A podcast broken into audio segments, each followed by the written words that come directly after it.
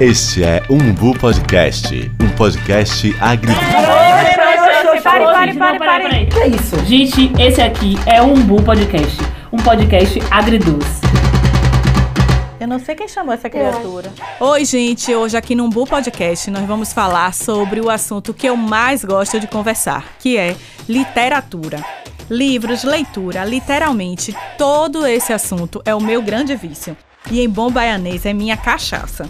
Eu sou Mirth Santa Rosa e é um prazer reencontrar vocês por aqui. E não é nenhum segredo, né, Mirtes, que esse programa foi feito e pensado especialmente para você. E aqui a gente vai tratar sobre tudo: livro, leitura, escrita e tudo que esteja no campo do conhecimento.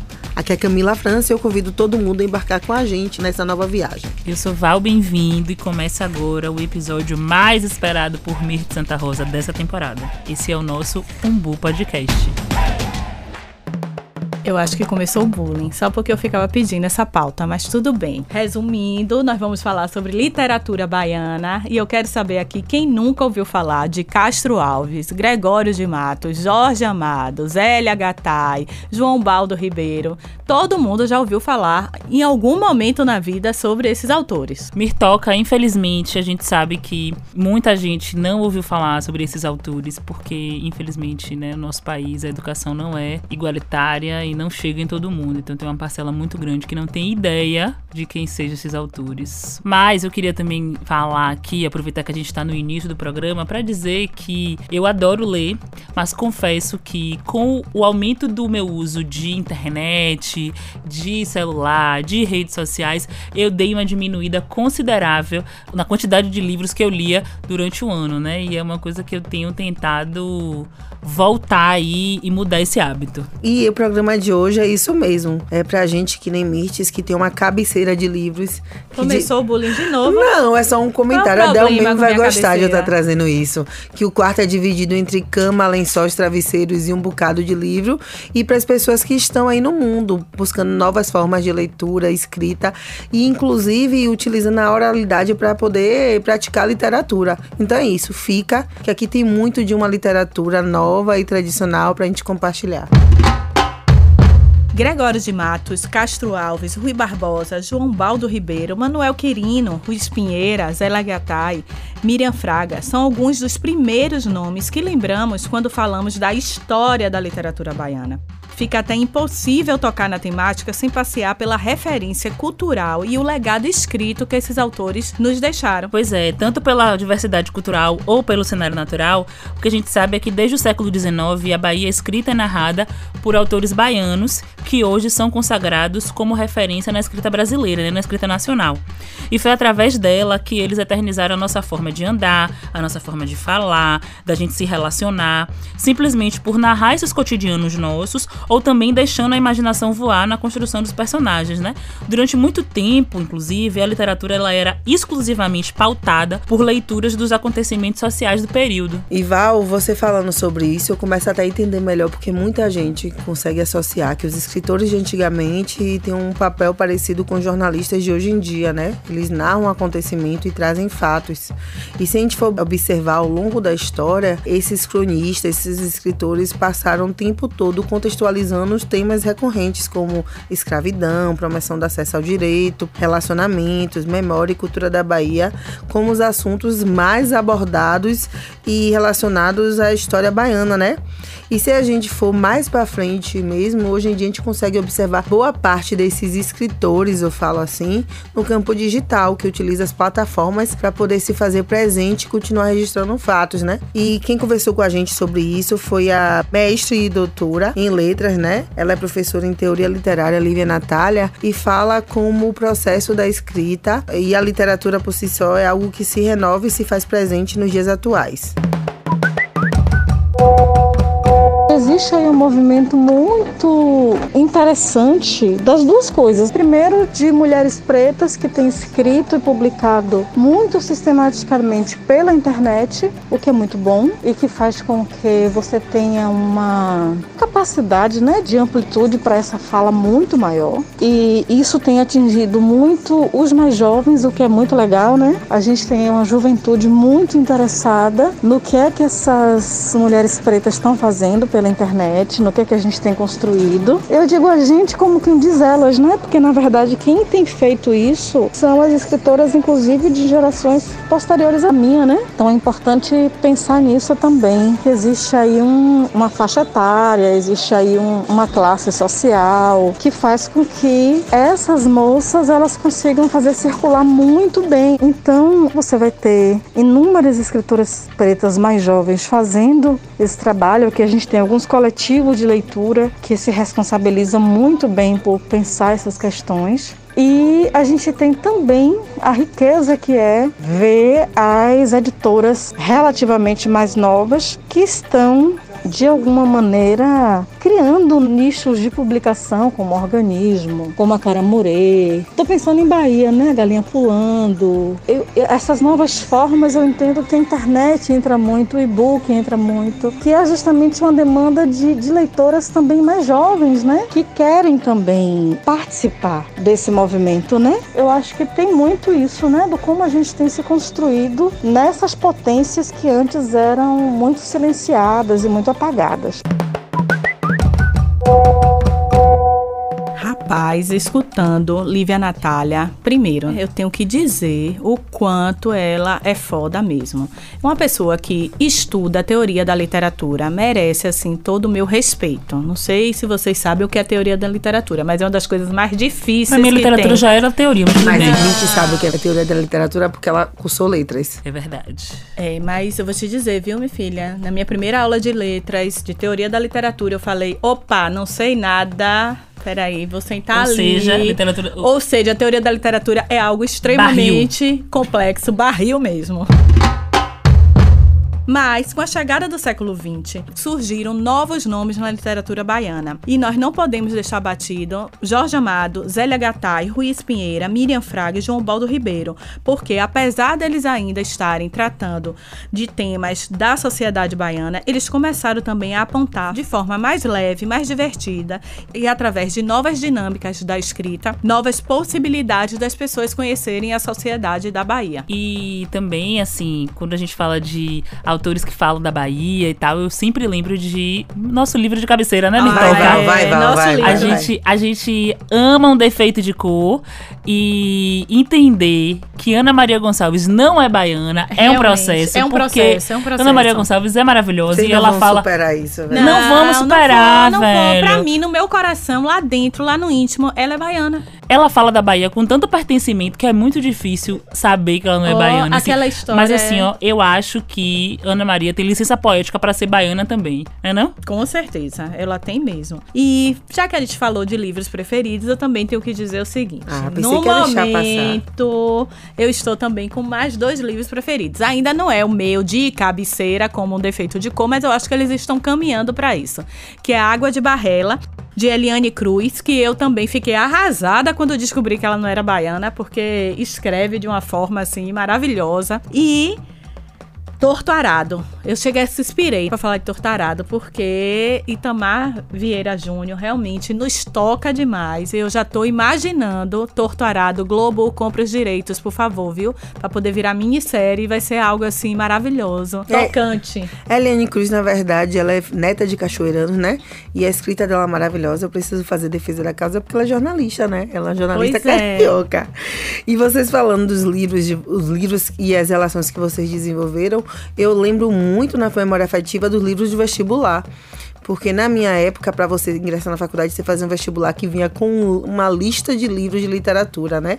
Iracema, é, Senhora, Adoro, senhora. Dona Flor e seus dois maridos. Então, assim, não tinha como você passar por isso sem você fazer uma leitura. E alguns desses ganharam tanta atenção, cresceram tanto que foram parar nas telas, seja do cinema ou seja da TV. Inclusive, na última semana de outubro, a gente pediu um help nas redes sociais do Mu Podcast pra ver o que, é que as pessoas lembravam disso. Eu lembro de resultado que trouxe pra gente Mar Morto, Dona Flor e seus dois maridos e Quincas Berro d'Águas foram assim bem repetidos. Mas teve também Tereza Batista, Cansada de Guerra, que quando eu era criança não entendia o que era o Cansada de Guerra. teve Tieta, Tieta, Tieta. E teve Gabriela Crave Canela. É bom a gente até perceber que as grandes obras baianas que foram adaptadas foram sim de Jorge Amado, que é um dos autores baianos mais reverenciados no mundo. A gente é, Assim, a gente sabe que a literatura baiana é mundialmente conhecida, mas eu acho que a gente também tem que tirar a literatura de uma forma geral desse pedestal, achar que é só as academias e livros. Só quem e... diz o que é canônico, Exatamente. Né?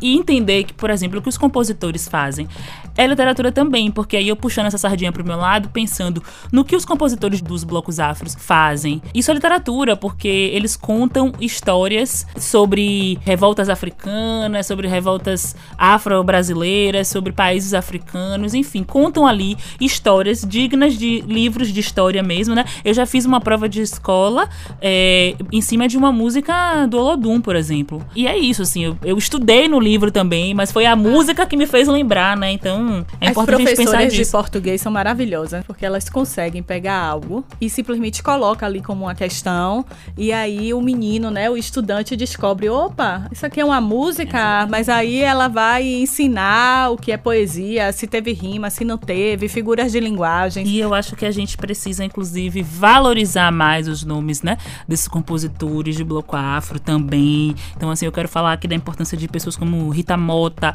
Marcos Pocaolho, Adailton Adailton Poesia. Adailton Poesia, pelo amor de Deus, Adailton Poesia. Homem, pois é. Mas assim, eu acho que é importante também a gente trazer nomes como Jerônimo, Roberto Mendes, Jarbas Bittencourt, meu amigo, que é autor de Linda e Preta e tem várias, várias músicas que a gente vê no teatro, por exemplo, Nossa né? vinheta, Val. Nossa Peraí, vinheta, a nossa aí. vinheta foi produzida por Jarbas, mas várias músicas que você vê no teatro, né? Nas peças do Banco Teatro Lodum, tem aí Amor Barato também, que ele faz várias, enfim, são poesias. A gente pode lembrar de Gilberto Gil e Caetano Veloso. Exatamente. Na hora que exatamente. você vai olhar a música, a escrita, o que tá lá, a letra da música, você diz, como assim, gente? É uma Mas poesia. Tem, can tem canção que é poesia. Pois é, mas trazendo aqui pra contemporaneidade, eu quero também falar de duas figuras que eu acho que levam o nome da Bahia aí pro mundo, que é Thierry e Felipe Scandurra. Porque eu quero que você me diga, se você não fica tocado com o pedido do marido de Rita pedindo pra ela voltar, dizendo que vai retirar a queixa, gente. É um verdadeiro Rita, Por favor. desgraçada. Isso aí. Ô, Camila, por favor, é desgramada, não erre a letra. Porque E- ela continua errando a letra. Pois é, né? Rapaz, é igual a capinha pai. Exatamente. Rita, volta desgramada. Volta, Rita, que eu apagada. Oh, Rita, não me E é isso, assim. As músicas não deixam nada a desejar os livros, né? Essas músicas aí não deixam nada a desejar nenhum tipo de romance que a gente conhece. Mas também não é só de passado que a literatura baiana vive, né? E a gente sabe que hoje a gente pode encontrar uma população ativa na produção, na apresentação, na difusão desses produtos literários. Como, por exemplo, a gente pode citar aqui Aldri Anunciação, que é o o autor de Namíbia Não, que foi publicado em 2012. No ano seguinte ganhou o prêmio Jabuti e virou até peça de teatro com direito à direção de Lázaro Ramos, ou seja, estouro pipoco, não é isso? Mas a gente também pode falar aqui de Vitória Moraes, de 22 anos, que tem três publicações e entre elas a gente destaca aqui o romance Aos Martírios da Infância. Outro nome também é Luiz Queiroz, que é poeta e lançou seu primeiro livro no ano passado, Girassóis Estendidos na Chuva. Mas agora eu vou deixar a listinha para a rainha das listas do podcast. Ela né? estava ansiosa achando que você ia passar essa rasteira nela. Sou eu mesma, a rainha das listinhas.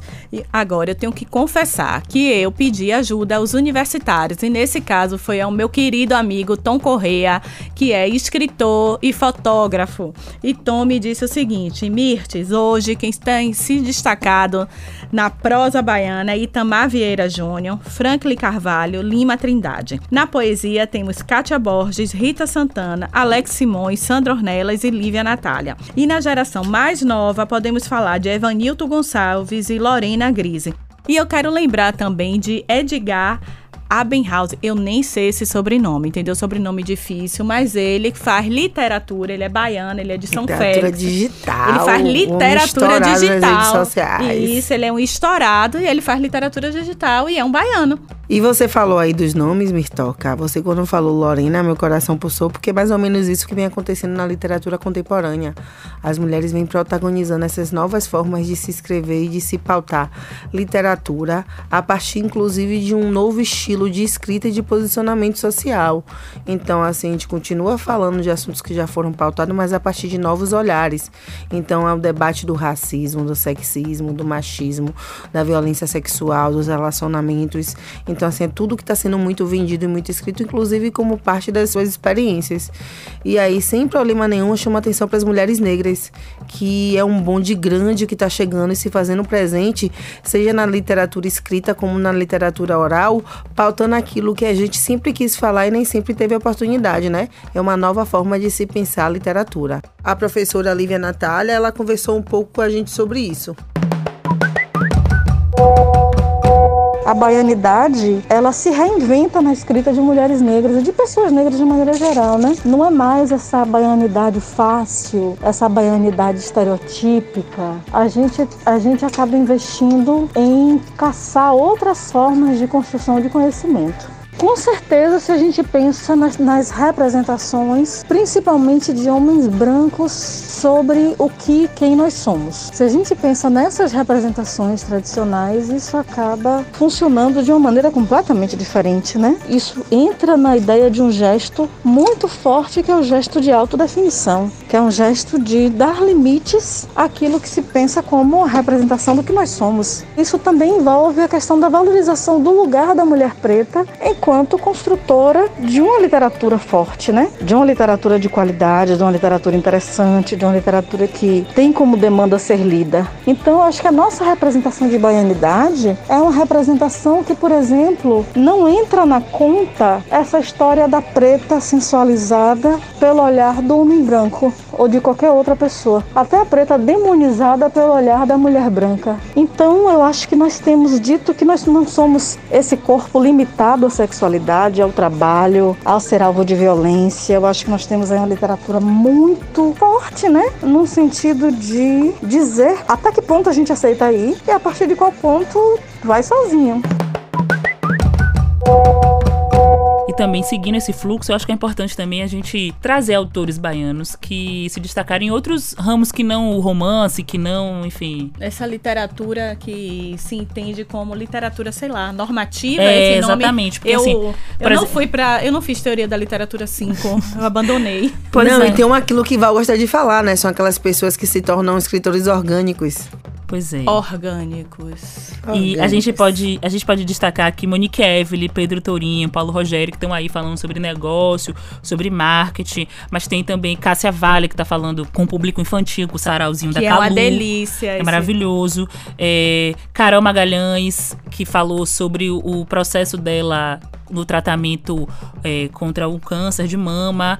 É, Maíra Azevedo também, que vem falando de uma coisa muito pessoal, que é sobre relacionamentos abusivos, Lázaro né? Ramos também, que escreveu, né, sobre o, o Na Minha Pele. Exatamente, que ele fala sobre a experiência sobre dele, a, vida dele, né? Ali uma Carla espécie Cotirini de... escrita acadêmica. Pois é, Carla também aí tá trazendo pra gente, não só também publicando livros, mas também na internet, trazendo várias reflexões que eu acho super importante. Pois é, mas diante de toda essa reflexão, eu quero trazer o seguinte: muitas dessas autoras baianas, até muitas em sua grande maioria realmente, que- negras que passam a escrever, elas bebem da experiência de uma autora que aí é o mesmo sofrimento, né, Val, de Ana Maria Gonçalves, que é o seguinte: é você descobrir Exatamente. que Dona Conceição Evaristo não é baiana. Como assim ela não é baiana? Mas ela simplesmente faz com que essas novas autoras baianas escrevam a partir das suas vivências, né? Que é o que ela chama de escrevivências. Eu acho que todo mundo merece ouvir Dona Conceição Evaristo, merece ler Dona Conceição Evaristo, merece ter um tempinho, nem que seja um minuto, pra pegar na mão dela, assim, claro, fora a pandemia, mesmo, pra pra tietar, porque ela merece todo o amor do mundo. E eu acho que tem uma coisa nela que eu acho interessante, que é uma pessoa que tem a postura acadêmica, mas tem uma escrita muito não normativa, né? É aquela que todo mundo consegue se entender, que faz o diálogo com quem tá na academia e que tá na periferia. E daí vem o nosso próximo ponto, que é para poder falar do sarau. O sarau é uma construção coletiva que parte daquelas pessoas que têm o que dizer, que tem como dizer, mas não tem onde sair. E encontraram na forma cantada, expressada, recitada, uma ótima forma, uma forma potente de se praticar e de se fazer literatura na Bahia. E isso vem bombando nos últimos anos, inclusive com o protagonismo dos jovens periféricos negros que estão ali o tempo todo fazendo cultura como arte de se viver da forma mais orgânica que se tem, né?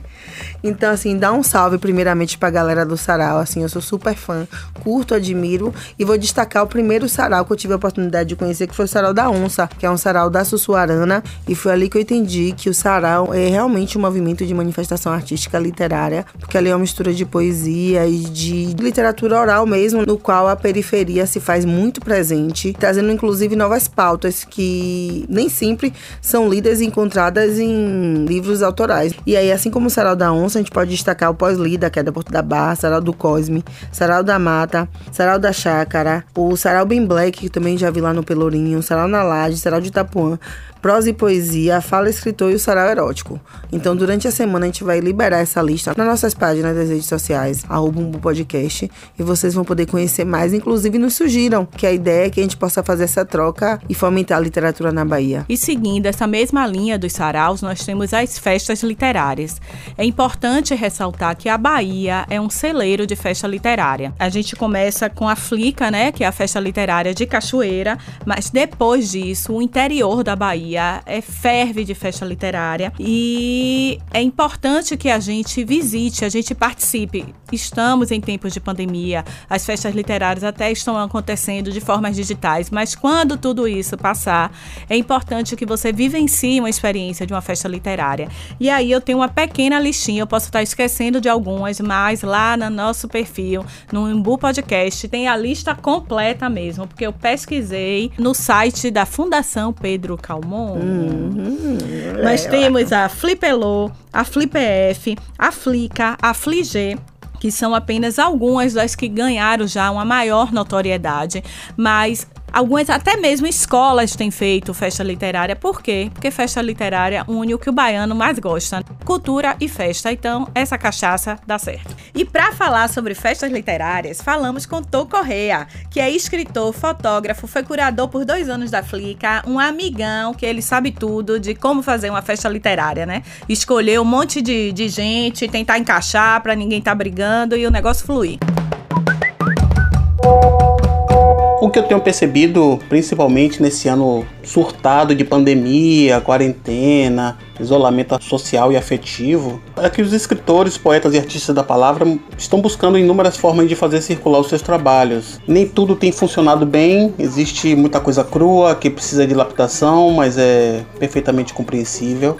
Eu, por exemplo, não gosto muito de lives, mas ainda assim eu acho que são tentativas legítimas como forma de expressão artística. Aqui na Bahia, em Salvador em particular, eu acho que a cena literária tem tido um papel bem, bem interessante, bem dinâmico.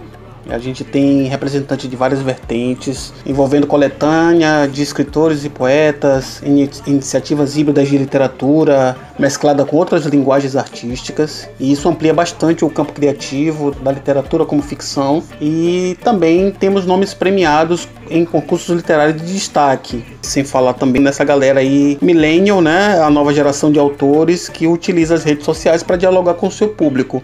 Eu acredito que as limitações são matéria-prima que estimula a nossa criatividade e eu acredito também que agora está sendo produzida muita coisa. Eu acho que os escritores estão elaborando suas ideias, seus sentimentos, sensações para transformar isso em material literário, em material poético e vai passar por um processo de amadurecimento até vir à tona nos próximos anos. E em relação a isso, eu sou muito otimista porque é nesses momentos críticos, né, que a gente também bebe na fonte para transmutar em, em arte literária. E falando em festa literária, eu quero fazer um salve, que eu e se conheceu em festa literária, né? Não é nossa paixão, porque ela diz que só eu sou apaixonada por literatura, mas ela, a parte da academia é com ela mesma, ela sabe tudo. O que eu sei é, eu gosto de comprar, de sentir o cheiro dos livros. Eu não tenho uma cabeceira de livro não, viu, gente? O que eu gosto de festa literária, gente, é aquela sensação de que em cada lugar, em cada canto de uma festa literária, tem alguma coisa acontecendo que eu tô aprendendo mais um pouco. E falando nisso, de estar acontecendo várias coisas em festa literária, um segmento que eu vejo muito presente em festas literárias também, Mirtol, que é o slam, que é um segmento que não foi nascido no Brasil, né? Mas que está tá sendo muito comum no Brasil e também na Bahia. Essa expressão em inglês, ela significa algo como uma batida de porta ou de janela, né? Algo como um pá, assim. E no caso, é, o poeta, ele só conta com a voz e com o corpo, porque é bem performático. E aí a gente bateu um papo com Bruna Silva, que já foi vencedora de Batalha de Slam, para ela contar um pouquinho pra gente dessa relação entre o slam e a literatura. Eu acho que o slam hoje tem um diálogo muito acessível e muito direto com a literatura. Talvez eu arrisco em dizer que é o maior movimento hoje literário do país. A gente vê que em todos os lugares existem slam. E com o slam a gente consegue entender que a literatura está muito mais perto da gente do que a gente imagina, né? A gente, quando fala em literatura, a gente pensa de grandes escritores conhecidos internacionalmente e a gente acha isso tão distante, mas a gente percebe que literatura é tudo que a gente vive. E para mim a importância de estar dentro desse movimento é surreal, assim. Eu nunca imaginei que eu estaria dentro de um movimento tão grande quanto a literatura, quanto a poesia marginal, quanto os slams. E hoje ser vencedora de alguns slams da cidade, participar de alguns slams da cidade é, sem dúvidas, grandioso para minha carreira e para o movimento. Gente, escutando Bruna, é que a gente percebe realmente o quanto a literatura é algo assim maravilhoso, é algo que é importantíssimo a gente conhecer, a gente aprender e aprender diante de toda essa dimensão que existe da literatura. Então, em festa literária tem muito slam e é uma coisa deliciosa, porque você tá normalmente é no meio da rua, onde as pessoas se fazem um círculo, aquilo acontece, aquela batalha, e você vê que é poesia na alma, assim, é meio transcendental vivenciar um slam. E eu acho que a mistura que o Slam nos oferece é algo que tem literatura, mas é muito artístico também, entendeu? Porque o corpo fala, a linguagem se manifesta, a poesia está ali. E é uma batalha, mas é uma batalha artística. Então, assim, a oportunidade que a gente tiver de se aproximar de Slam, a oportunidade que vocês tiverem de estar perto, vão, conheçam fortaleçam. Porque eu acho que é um movimento que tem tudo, tudo, tudo para crescer aqui na Bahia, porque é a nossa cara. É um movimento de rua, ele é orgânico, ele é espontâneo, ele é artístico, ele é literal, ele é musical, ele é, enfim, é Slam. Gente, como tudo que é bom dura pouco, estamos acabando mais um episódio do Umbu Podcast. Mas eu vou deixar aqui que minhas amigas façam as suas saudações finais, porque depois eu vou terminar como eu sempre sonhei terminar algo. Val é com o O, o meu é mais roots. Gente, beijo, obrigada. Segue a gente nas redes sociais, arroba Umbu Podcast, é isso aí. Tamo juntos e até a próxima, gente. Beijão. Gente, eu vou terminar o programa da seguinte forma. Eu adoro o Gregório de Matos, principalmente porque ele é conhecido como Boca do Inferno. E vou terminar com uma frase dele que diz o seguinte: O honesto é pobre, o ocioso triunfa e o incompetente manda. Fica aí, vocês que lutem pra entender. Beijo. Para o Umbu Podcast ir ao ar, além de nós três, lindas e maravilhosas, temos uma galera muito especial envolvida que faz acontecer da maneira que vocês merecem. Então, não podemos deixar de agradecer. Na produção, o Grupo Bando, na gravação, a Caverna do Som e na edição, o Estúdio Atitude. Beijos enormes em todos e sigam a gente nas plataformas digitais, arroba Umbu Podcast.